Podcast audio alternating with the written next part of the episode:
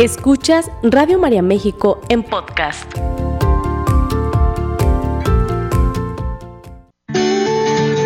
Bienvenidos a Envejecer, un programa de radio para el adulto mayor, un espacio para informar, comprender y apoyar al adulto mayor presentado por Juan Pablo Ledesma Hayer, médico, internista y geriatra, porque deseamos una vejez digna y saludable, porque hay mucho por hacer y porque todos podemos llegar a ser.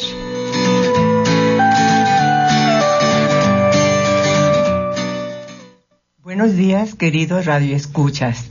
Estarán sorprendidos de que el doctor Juan Pablo Ledesma no esté aquí con nosotros. Él nos ha cedido el espacio y le agradecemos mucho. Venimos del Centro San Camilo. Tal vez ya identifiquen, soy Mercedes Magaña y es mi coordinadora, la señorita Maribel Delgado. Y el tema del día de hoy es un tema muy, muy bonito, un tema que es muy ad hoc para esta temporada decembrina donde están a punto de entrar las fiestas navideñas. Y el tema se llama gratitud y esperanza. Entonces es muy fácil entrar al tema porque yo tengo gratitud con el doctor Juan Pablo y aparte tenemos muchísima esperanza de que todos sus electos y asiduos radioescuchas reciban este mensaje con todo el cariño del Centro San Camilo que está representado en este momento por Maribel y por su servidora. Entonces vamos a iniciar, pero antes de dar inicio al programa, investigando datos, me voy dando cuenta de una información bellísima. Fíjense, los seres humanos podemos durar 40 días sin comer, 8 minutos sin respirar, 3 días sin tomar agua y solo un segundo sin esperanza. Entonces, un corazón sin esperanza es como un pozo sin agua. y vamos a entrar ya directamente a lo que es el programa y le pregunto a Maribel qué le parece el tema de gratitud y esperanza para finalizar el año. Pues de entrada las dos palabras son maravillosas, son, este, yo diría que son palabras con letras mayúsculas, gratitud y esperanza. Sí. Este, nos conectan con una, una parte de, de gratitud de, con la divinidad, ¿no? Mm, con mm. Dios, de, de, dar gracias durante este año que hemos hecho de subidas y bajadas, porque mm, pues resulta que nos pasa de todo, ¿no? Y es excelente cada fin de año, pues hacer un, cierre de ciclo, ¿no? Y esas dos palabras, pues nos llevan a conectar con la vida y la gratitud de lo que hemos vivido, bueno, malo, porque no podemos decir que solo vamos a agradecer este, las cosas buenas, ¿no? También las malas, hay, este, no, no, agradecerlas de que, ah, qué qué padre que pasó esto, porque a lo mejor no nos va a gustar, mm. sino más bien desde, hay veces que son situaciones inevitables, y situaciones como, como la, la, muerte de un ser querido, pues bueno, no la vamos a, poder evitar, pero es algo que nos lleva a la tristeza, pero bueno, ¿qué conocimos de esa persona? ¿Qué nos, nos dejó? Pues eso nos lleva a la gratitud. Eso es muy bonito, como darte cuenta de quién fue el que se fue sí, ¿verdad? Sí. Poder reconstruir después de su pérdida como su, su personalidad, los beneficios que tú tuviste de convivir con él. Sí, yo diría que es su legado, ¿no? Cómo, cómo trascendemos su legado, pues reconstruyendo como toda esa parte, este, de una manera más eh, amorosa, activa, intencionada. Es decir, ¿qué nos dejó? ¿Qué valores nos transmitió? ¿Qué compartíamos? Era nuestro esposo, nuestro papá, nuestro hijo, eh, dependiendo de la relación de cada quien, si es que alguien de quienes escucha este, tuvo una situación de este tipo de pérdida, pues nos, nos lleva a esa parte de que desde la gratitud nos va a ayudar a trascender de mejor manera esa situación. Y qué importante es en esta temporada eh, conectarnos con esta gratitud, porque fíjate, como bien lo dices, la gratitud no solo es con las cosas que nos pasan, las positivas y las buenas, sino también con las que nos pasan que no nos gustan y que no son tan agradables, porque gracias a lo que nos sucede podemos ser las personas que somos el día de hoy. Investigando también eh, y profundizando en lo que comentaste, eh, es muy importante darnos cuenta que hay como tres clases de gratitud. Una es la gratitud social, porque cuando están sus bebés chiquitos, ustedes lo primera, las primeras palabras que les enseñan es di gracias y por favor. Entonces, esa es una gratitud social. El niño las va aprendiendo y me doy cuenta también de que la gratitud no viene eh, como la autoestima, la tenemos que fabricar y la tenemos que aprender. Entonces, tenemos la otra gratitud, que es la gratitud del corazón, ¿verdad? Yo de gratitud, de corazón te agradezco que estés aquí. Pero hay otra gratitud más intensa, que es la gratitud del alma, que es una gratitud que siento y que me mueve y como tú dices, que trasciende todo lo que me ha pasado y que en este momento de mi vida puedo dar gracias de haber superado cosas y de haber eh, contactado con esta parte fuerte de mi ser humano, ¿verdad? Sí, sí de, ese espacio de letras mayúsculas, ¿no? Que decía yo al inicio, ¿no? Sin embargo, es bien importante que no, podemos decir que podemos llegar a esta gratitud que tú hablas sin tener las otras. Claro. Sí, ¿verdad? Es, como, como un fruto fecundo, ¿no? Poder, después de trabajar esta parte social, porque eh, si hay algo que no me, no estoy bien, pues no lo puedo agradecer y no puedo en llegar. momento. Ajá.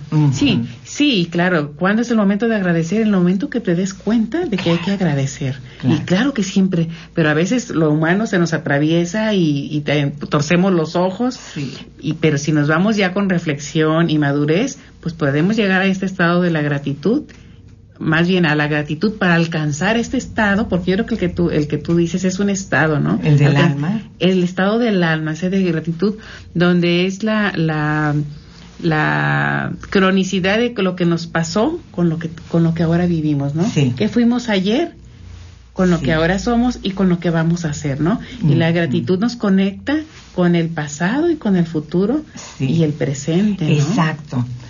Eh, tener gratitud es como una...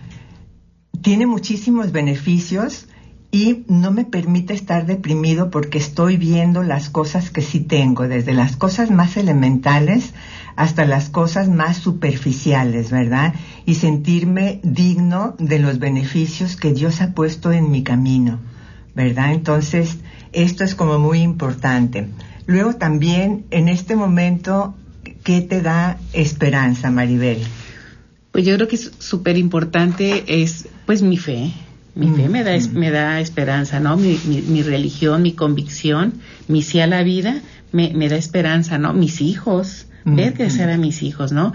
Este, darle seguimiento, acompañamiento, así como a sus proyectos y a nuestros propios proyectos, pues también esos, ¿a dónde los tengo encaminado? Mm. O sea, por ejemplo, la parte del servicio, ser para los demás, ese es un, un aspecto que se me hace trascendente y que nos conecta con todas las personas y con el universo, ¿no? Nos conecta, porque yo digo, a veces tener la razón también es, es, es un, un, conflicto, porque el árbol es árbol y no cuestiona nada, ¿verdad? Mm, o sea, viene mm. la tormenta, lo mueve y bueno, vuelve a retoñar, pero a nosotros nos llega la tormenta y, y surgen las preguntas, ¿verdad? Sí.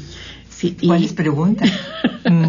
sí, porque a mí. Ajá, porque a mí o porque me pasa esto a mí y, y, no somos como el árbol calladitos o la montaña, ¿no? Sí.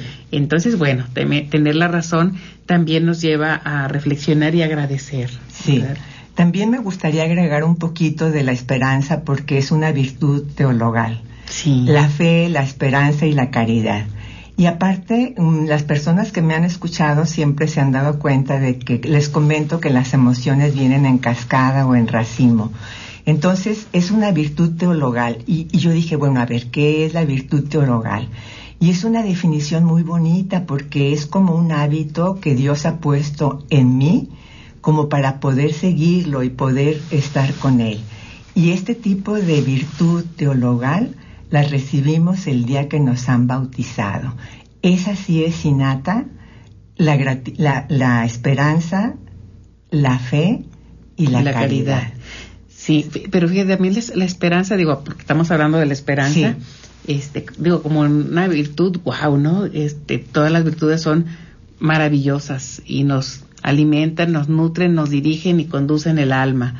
Pero también hablando de la esperanza, a mí se me hace que es una palabra muy hermosa, porque no sé, en algún tiempo de mi vida la consideraba la esperanza como una palabra pasiva. Y claro que no, es una palabra constantemente activa porque nos está esperando para qué?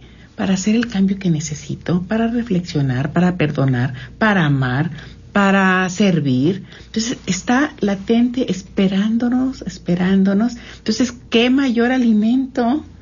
Este es nuestra ancla también, porque sin esperanza, ¿a dónde nos vamos? No, tú lo acabas de decir. Todo lo, demás puede esperar un poco, pero la esperanza es el alimento principal, ¿verdad? Fíjate, es muy bonito porque la esperanza es como una antorcha que nos alumbra en los momentos de obscuridad. Y si es algo dinámico. Yo no puedo esperar un milagro si yo no actúo. La esperanza es esa fuerza interior que me da como el dinamismo y me da a veces un poquito de coraje, que no es enojo, para hacer cosas y seguir adelante. No es una situación pasiva, ni yo voy a esperar eh, que ocurran cosas maravillosas si yo no me muevo es una fuerza interior, pero se acompaña de algo dinámico y de hacer. Dicen, pues si Dios quiere, pero Dios siempre quiere. A veces los que no nos los que no actuamos, nosotros. O sea, movernos es, eh, este, iba a decir inevitable, no. Movernos es lo necesario. ¿Cuánto te tienes que mover? Pues cada quien en su forma de ser sabrá, sabrá esto. Eh, también, por ejemplo, fíjate, la, la, la esperanza es cómo la encauso, cómo me reconozco en esperanza, es qué valores me mueven en la vida y ese es un, conducto para dirigir mi esperanza en el sí a la vida, ¿no? Eh, creo a veces tanta violencia que estamos viviendo actualmente, de pronto desesperanza, y aquí yo creo que es una, un foco rojo. No hay que normalizar la violencia, decir, ah, eso pasa, no. Aunque esté pasando, no es normal. Entonces es dirigir nuestra esperanza a lo que sí queremos que suceda para canalizar eh, los dones que tenemos. Estaba pensando en los en los denarios, ¿no? Que le dio a uno tres, al otro diez, al otro veinte. Digo, las cantidades son relativas, pero qué hacer no es con la cantidad de valores lo que más puedo hacer, sino con lo que tengo que puedo hacer. Es no importa, no hay que darle tamaño. Si tengo cuántos valores podré servir para conducirme con los demás, no importa. Mm. Yo creo que es la intención del corazón, ¿no? La esperanza tiene una intención del corazón conectada con el alma, ¿no? Con el mm. estado del mm. alma. Sí, y hablando de los, de los dones, yo creo que es muy importante eh, darnos cuenta que todo mundo, todo mundo llegamos temprano a la repartición de dones. Y un acto de humildad es reconocer los dones que Dios nos ha dado. Estos son un préstamo, ¿verdad? Y yo tengo que ponerlos a trabajar. Niños, por ejemplo, personas que están enfermas tienen dones, las personas que nos estén escuchando en este momento, que estén solitas o que tengan alguna enfermedad, siempre es importante como darnos cuenta cuáles son los beneficios de, de, de estar en este momento en esas condiciones. Primero, pues que están vivos, ¿verdad? Sí. En segundo lugar, que hay como un camino de posibilidades y acompañar este momento como de mucha melancolía, también de mucha gratitud, ¿verdad? Hacer un diario, por ejemplo, de gratitud, sí. este, como un cuadernito. por ejemplo, ahorita acabas de tocar un punto bien importante. Este cierre de, cada cierre de año, la nostalgia nos contacta. Sí inevitablemente porque es un ciclo biológico natural, o sea, que nos lleva a, y que si no lo sabemos cerrar, nos puede atrapar la nostalgia. Y si vivo solo o estoy enfermo, pues puede agudizarse esa situación. Y qué excelente ejemplo acabas de dar, hacer un diario. No sé, puede uno ponerse de meta si, si de pronto no nos fluye la tinta, decir, mínimo voy a escribir cinco cosas diarias de las cuales agradecer. Así es. Sí, siete, o sea, poner un número. Fíjate, hasta podemos hacer un diario reconociendo nuestro árbol genealógico, las personas que conocieron a sus abuelos, que aprendieron de su abuelito, de su abuelita, las que su papá, de su mamá y también, como lo decías al inicio, reconocer también lo que no se dio y agradecerlo, porque el hecho a veces de dar como demasiadas cosas o la sobreprotección en cualquier edad, en cualquiera, es una forma de maltrato. Entonces es muy importante ser como cuidadosos hasta dónde damos para que la gente logre su, su autonomía, que es lo que promueve muchísimo este programa y el doctor Juan Pablo una vejez autónoma, saludable y no, no, no estar como sobreprotegiendo para que él siga ejerciendo sus capacidades mentales, porque cuántas veces decimos al abuelito, a nuestra mamá, tú no hagas esto, tú no hagas lo otro, y poco a poco se va perdiendo la habilidad. Y a veces es con el afán de querer ayudar al adulto mayor, pero lo estamos haciendo, detrás de eso hay un mensaje oculto que a veces culturalmente no nos damos cuenta que lo que estamos mandando a decir es este realmente ya, ya no tienes la rapidez para hacer las cosas. ¿Y qué importa? Que haga las cosas o que tenga su autonomía o la rapidez. Entonces es aquí es a veces es como tener la claridad de entender si puede la persona este trasladarse lento, que se traslade, no hay prisa. Claro, es el ritmo de ellos, no al de nosotros, sí. porque nosotros somos las que traemos la prisa. Y entonces agregamos un factor más a todos los que ellos ya están sufriendo y viviendo. Claro. ¿Verdad? Sí. Tú no, tú no puedes, tú no sabes, yo te lo hago, yo voy. Y ese tipo de cosas va como minimizando todo su, su potencial. Sí. ¿Verdad? Y fíjate, y sin embargo, yéndonos a la bonanza, ¿qué ejemplo le damos a nuestros hijos, que podríamos hablar de nietecitos, bisnietos, que el, el adulto que esté en ese momento al frente sea paciente con el adulto mayor? El niño va a aprender eso, la paciencia, la tolerancia, la esperanza, el respeto, tan solo de esa relación con respeto y paciencia, el chiquito la va a absorber, la va a mamar. Sí.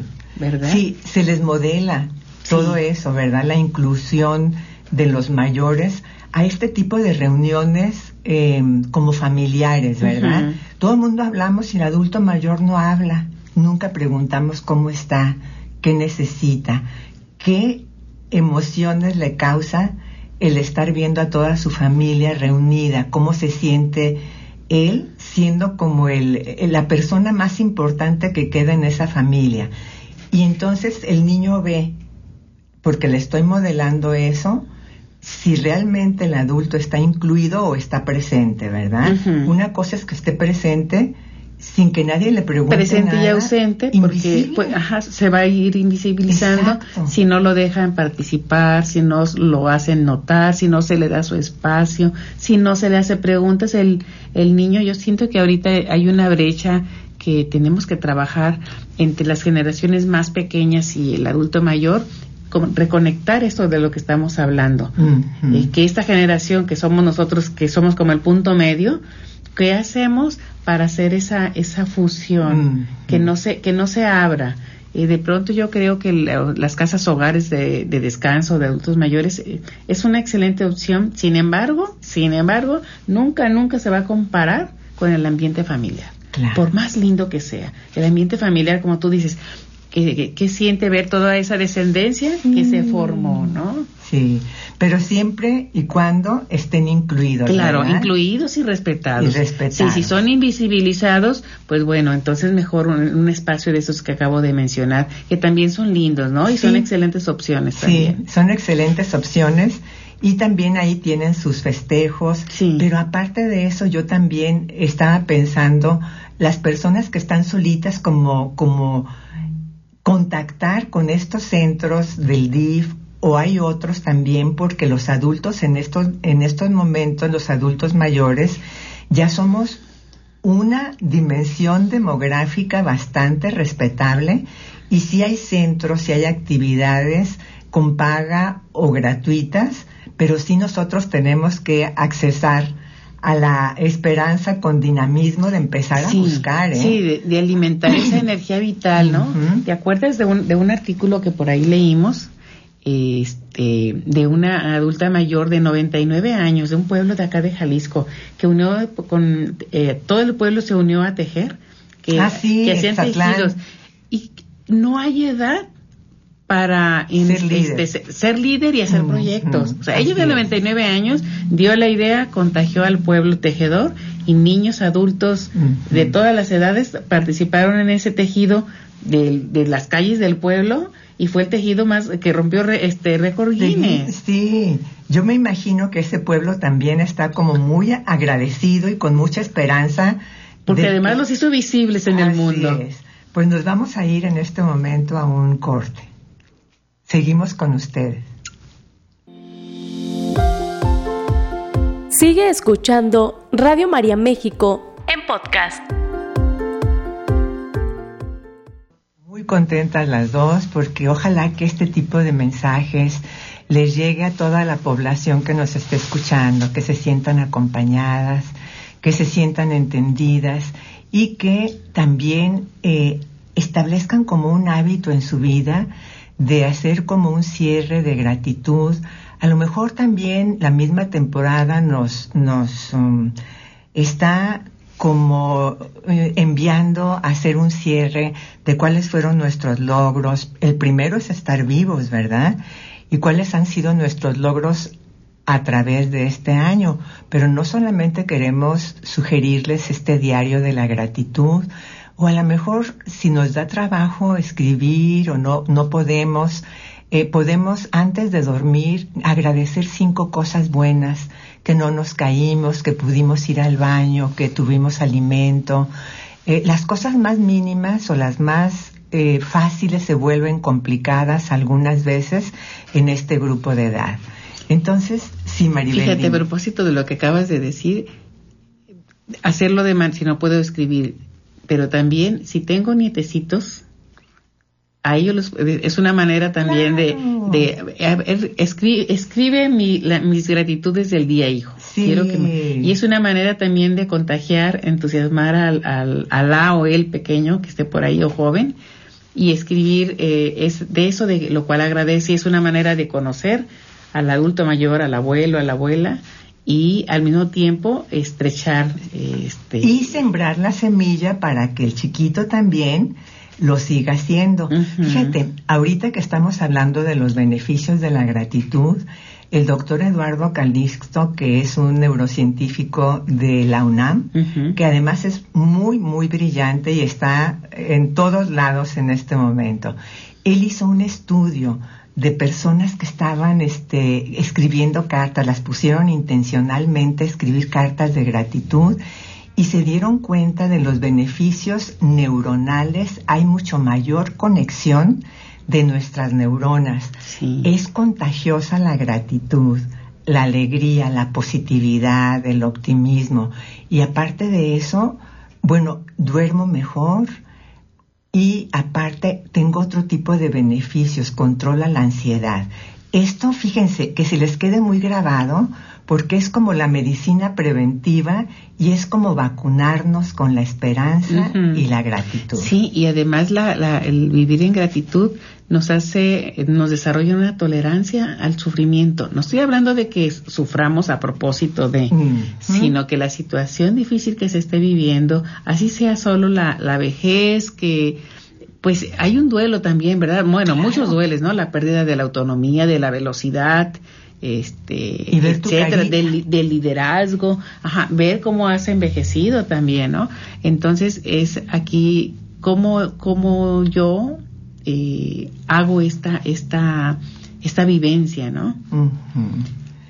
Pero fíjate, sí, porque la, el proceso de envejecimiento, bueno, pues se, se pone en evidencia todos los días, ¿verdad? Sí, sí. Con mis manitas. Sí. Yo me las veo manchadas, pero digo, bueno, me funcionan muy bien, no tengo artritis y todo. Y, imagina que lleguemos a la vejez sin arrugas o sin manchitas, entonces no hemos vivido. Exacto. Yo creo que eh, eh, más bien es un verlo como, como trofeo, estas arruguitas, estas manchitas, es parte, ¿no? Y que no nos lleve al sufrimiento, sino a la, sino a la gratitud de haber vivido lo que nos ha tocado vivir. Fíjate, e, es, nuestro cuerpo refleja tanto de nuestro ser interior que hasta el dibujo de las arrugas tienen un sentido.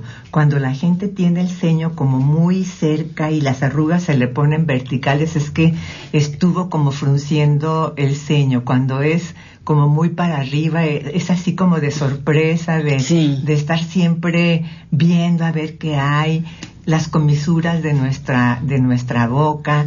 Y también ahí se refleja mucho como la amargura ¿verdad? Cómo se me caen las comisuras de la boca y cómo mi rostro también como que proyecta desde mi interior esta situación de, de enojo, de molestia, en la que tenemos que poner mucho cuidado a las personas mayores porque el enojo está muy presente. Sí, y fíjate que también el enojo va a agudizar el dolor, sí. la ansiedad, el miedo, son este, emociones que nos van a agudizar y bueno, no las podemos evitar, pero sí minimizar y maximizar la alegría, la actitud, este, pues la esperanza, eso nos lleva a la esperanza, ¿no? Al, al tratar de dejar ese enojo, ese miedo, esa, esa ansiedad que podamos de pronto traer y llevárnosla a, ¿qué me da alegría? ¿Qué me da esperanza? ¿Qué actividades o qué relaciones o con quién me siento bien? Pues promover también las relaciones, o sea, tener la iniciativa. Si los demás no vienen a mí, pues si estoy en la posibilidad de, pues yo voy a los demás. Eso es importantísimo, sí. Porque fíjate, muchas veces nos quejamos de soledad, pero si yo no tengo un proyecto de vida de acuerdo a mi edad, de acuerdo a mis posibilidades, a la zona donde vivo, pero la socialización y el estar con el otro me hace saber quién soy yo. Si yo me la vivo solitario, si vivo aislado, si vivo con amargura, pues es como si yo misma me pongo una barrera para poder encontrarme con el otro, ¿verdad? Y eso hablando de alguien que tenga la posibilidad de moverse y con quien relacionarse. Pero si es una persona que está sola, pues promover también, ¿no? Puntos de encuentro, o ya sea casas de descanso, ya sea servicios parroquiales. Sí. ¿Verdad? A mí los servicios parroquiales se me hace un punto de encuentro maravilloso. Aquí, aquí voy a hacerlo. El punto de encuentro nos lleva al encuentro con palabras mayúsculas, sí. ¿verdad? Sí. Entonces, en las, en las parroquias tenemos un punto de encuentro maravilloso para situarnos en esta parte de esperanza, ¿no? Mm. De darnos para los demás. Si lo que puedo hacer solo es saludar, será suficiente. Claro. Solo saludar con una sonrisa. Así es, no es lo mismo que saludar hola. Hola, ¿cómo estás? ¿Verdad? Sí, sí. Nos cambia la, la, vida. Tú le cambias también a la otra persona. Sí, no recuerdo si te platiqué a ti o a alguien más que en una tienda de Estados Unidos salieron, sacaron por ahí que este, ya ves que los bancos tienen dos puertas de mm. control, que entras a una hasta que se cierre puedes abrir la otra. Y luego resulta que la otra, la persona quería abrirla ya que se había cerrado de atrás y decía que tenía que sonreír para abrir la puerta. Y entonces se quedaban como extrañados, luego volteaban acá a la cámara, sonreían y la puerta se abría. Entonces entraban así. Entonces, digo, a alguien le puede fastidiar, pero no había manera de entrar si no sonreía. Y les aseguro que después de sonreír ya no regresaba la otra actitud seria. Es cierto, es cierto. Y lo vamos incorporando, ¿verdad? A nuestro diario vivir. La sonrisa, que también tiene mil beneficios, ¿verdad? Sí, sí, nos lleva a esta parte que acabamos de decir, a vivir de mejor manera el sufrimiento, a trascenderlo, porque si nos situamos solo en el dolor, pues lo vamos a intensificar y agudizar mentalmente, neuronalmente y físicamente, ¿no? Y cómo nos enferma muchas veces eso, ¿verdad? Darnos cuenta, claro, sí tengo el derecho de quejarme, pero no vivir. No quedarme ahí, no, quedarme, ahí, porque si yo me quedo ahí, pues no me va a ayudar y va a ser más difícil anclar esa esperanza, ¿no? Sí, y también enfermar mi cuerpo y es lo que menos quiero porque si yo estoy en la queja no doy oportunidad a que mi mente deje entrar a la salud, ¿verdad? En lugar de hablar de la enfermedad, veo cuáles partes de mi cuerpo son partes sanas, saludables y que me están permitiendo eh, ser autosuficiente en ese momento, moverme, desplazarme. Y, y, es importante también focalizar esta parte. Sí, fíjate que, que en alguna ocasión una persona me preguntó, oye Maribel, pero no me voy a aliviar. Le dije, bueno, quizás tu enfermedad no tenga el alivio que tú quieres, Sin embargo, el vivir con una actitud de gratitud, de esperanza y otros valores te va a ayudar a vivir la enfermedad de mejor manera, con más calidad, ¿sí o no? Claro. ¿Verdad? Fíjate, hay una autora que es buenísima y que conoce muchísimo sobre el Alzheimer y habla precisamente de eso, que una actitud negativa no me permite dormir. Y una de las cosas que, que dañan más a nuestro cuerpo es no tener un sueño reparador.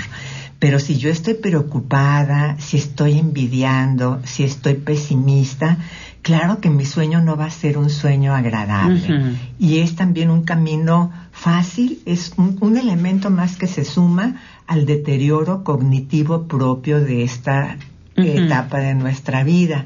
Hasta por eso, sí, Claro. Hablamos como que es la medicina preventiva, estas emociones que estamos visualizando en este momento. Sí, si yo las alimento, las potencializo, entonces esa calidad cognitiva la elevo probabilidades, porque no podemos prometer nada, ¿verdad? No. Pero elevamos probabilidades y eso pues nos lleva a otra actitud de vida, ¿no?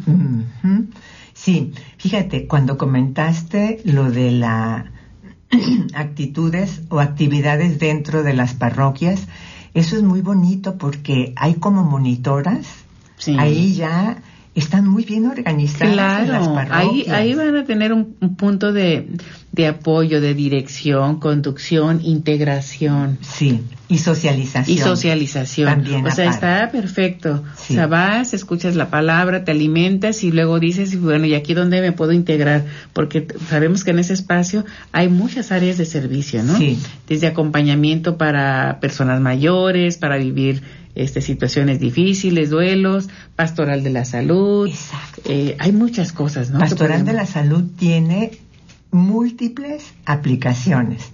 Tiene pastoral de la salud, que ahí puede integrarse, pastoral prematrimonial de la juventud, pastoral penitenciaria, la gente que vaya a hacer ese tipo de visitas.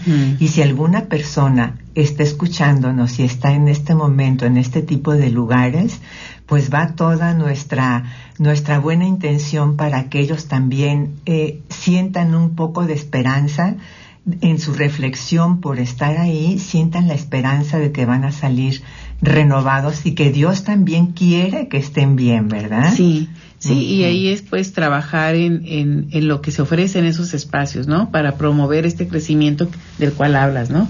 Qué voy a hacer, qué voy a aprender, porque ahí también eh, hay formaciones, ¿no? Hay formación. Hay formaciones. Y, regresando a, acá a las parroquias, pues ahí está la, si es una persona que nunca ha participado, sea niño, joven, adulto, mayor, de la edad que sea, no tiene que tener experiencia para ir a ese punto de encuentro, ¿cierto? Sí, así es. Sí, eso es maravilloso. O sea, no necesito ninguna experiencia, ninguna aportación para poder participar y promover la esperanza de, de, forma saludable. Y te das cuenta la cantidad de personas voluntarias que están ahí acogiendo este tipo de personas. Esto es en el aspecto parroquial, pero también el DIF tiene una cantidad muy importante desde gimnasia, canto, baile. Entonces, todo esto, ah, y también me gustaría poner de ejemplo a las personas que están en este momento con oportunidad de ser las personas que empaquen en los supermercados. Ah, también. Les ha cambiado la vida solamente el ir, el despertarse, el arreglarse, el ponerse guapos, el ir ahí y son muy amables, ¿eh? Son muy amables y a mí de repente me sacan una sonrisa. Cuando yo estoy como muy atenta a otras cosas, ellos me hacen un cambio porque saben que esa actitud agradable, sonriente, amable, acomedida, pues les abre las puertas a lo mejor a, una situación bondadosa de parte de las personas que estamos comprando. Sí, sí, un contacto a promover la bondad, la ternura, la generosidad.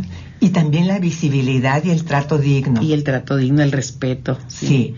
Sí, sí, todos estos valores es, es un, un, rescate, ¿no? Y, y bueno, eh, darnos cuenta que, que sí hay muchos espacios, que sí hay esperanza, que sí hay muchas buenas personas buscando eh, que nuestra, nuestra humanidad se humanice cada vez más. Sí. Y esperamos contagiar, o sea, hacernos yo creo que es un gran, un gran punto de esperanza promovernos como agentes de cambio. Sí. ¿Verdad? No solamente testigos del dolor. No, no, no. Agentes, de, cambio, Agentes de cambio a partir de las actitudes. Exacto. Que, que de pronto alguien diga, bueno, ¿qué estás haciendo? ¿Por qué sonríes o por qué vas, vienes? Que la gente diga quiero de eso que esa persona hace porque se ve muy contenta, de ¿no? Lo que esa persona tiene en su interior, ¿verdad? Sí, sí, ser para los demás yo creo que es, es una de las... Plenitud. Plenitud de ser humano. Muy bien. Pues ya solamente nos quedan tres minutos. Estuvimos muy contentas con ustedes. Esperamos que que el doctor también nos haya escuchado. Confiemos que sí. Confiemos que sí y que todo su auditorio lindo también nos haya, eh, hayamos puesto un granito de gratitud y esperanza. Y para despedirnos el día de hoy, me gustaría leerles una frase. La gratitud es el sentimiento que más humildad concentra y también es el sentimiento que más amor expande. Aprovechemos esta temporada para ser agradecidos y para expandir el amor a todas las personas en nuestra familia y en todas las personas que encontremos, ¿verdad? Y, y el, la frase esta que quedó también al final, hacernos agentes de cambio en esto que nos acabas de decir, ¿no? Sí. En mi familia, en el servicio, en donde yo esté. Y Dios va poniendo las personas que van necesitando de tu sonrisa, de tu acompañamiento, ¿verdad? Sí, siempre una sonrisa, no sabes en qué momento le da esperanza a una persona. Hasta hay una asociación contigo que se llama Una sonrisa, una sonrisa al dolor. sí. Sí. Sí. Fíjense hasta eso, ¿verdad? Yo creo que nos hace manejarlo mucho mejor. Sí, claro que sí. Pues muchas gracias, Maribel. Pues muy, muy buena tu participación. Te agradezco mucho. Y también nos despedimos a nombre del Centro San Camilo. Sí. Muchas gracias. Muchas gracias. Esta fue una producción de Radio María México.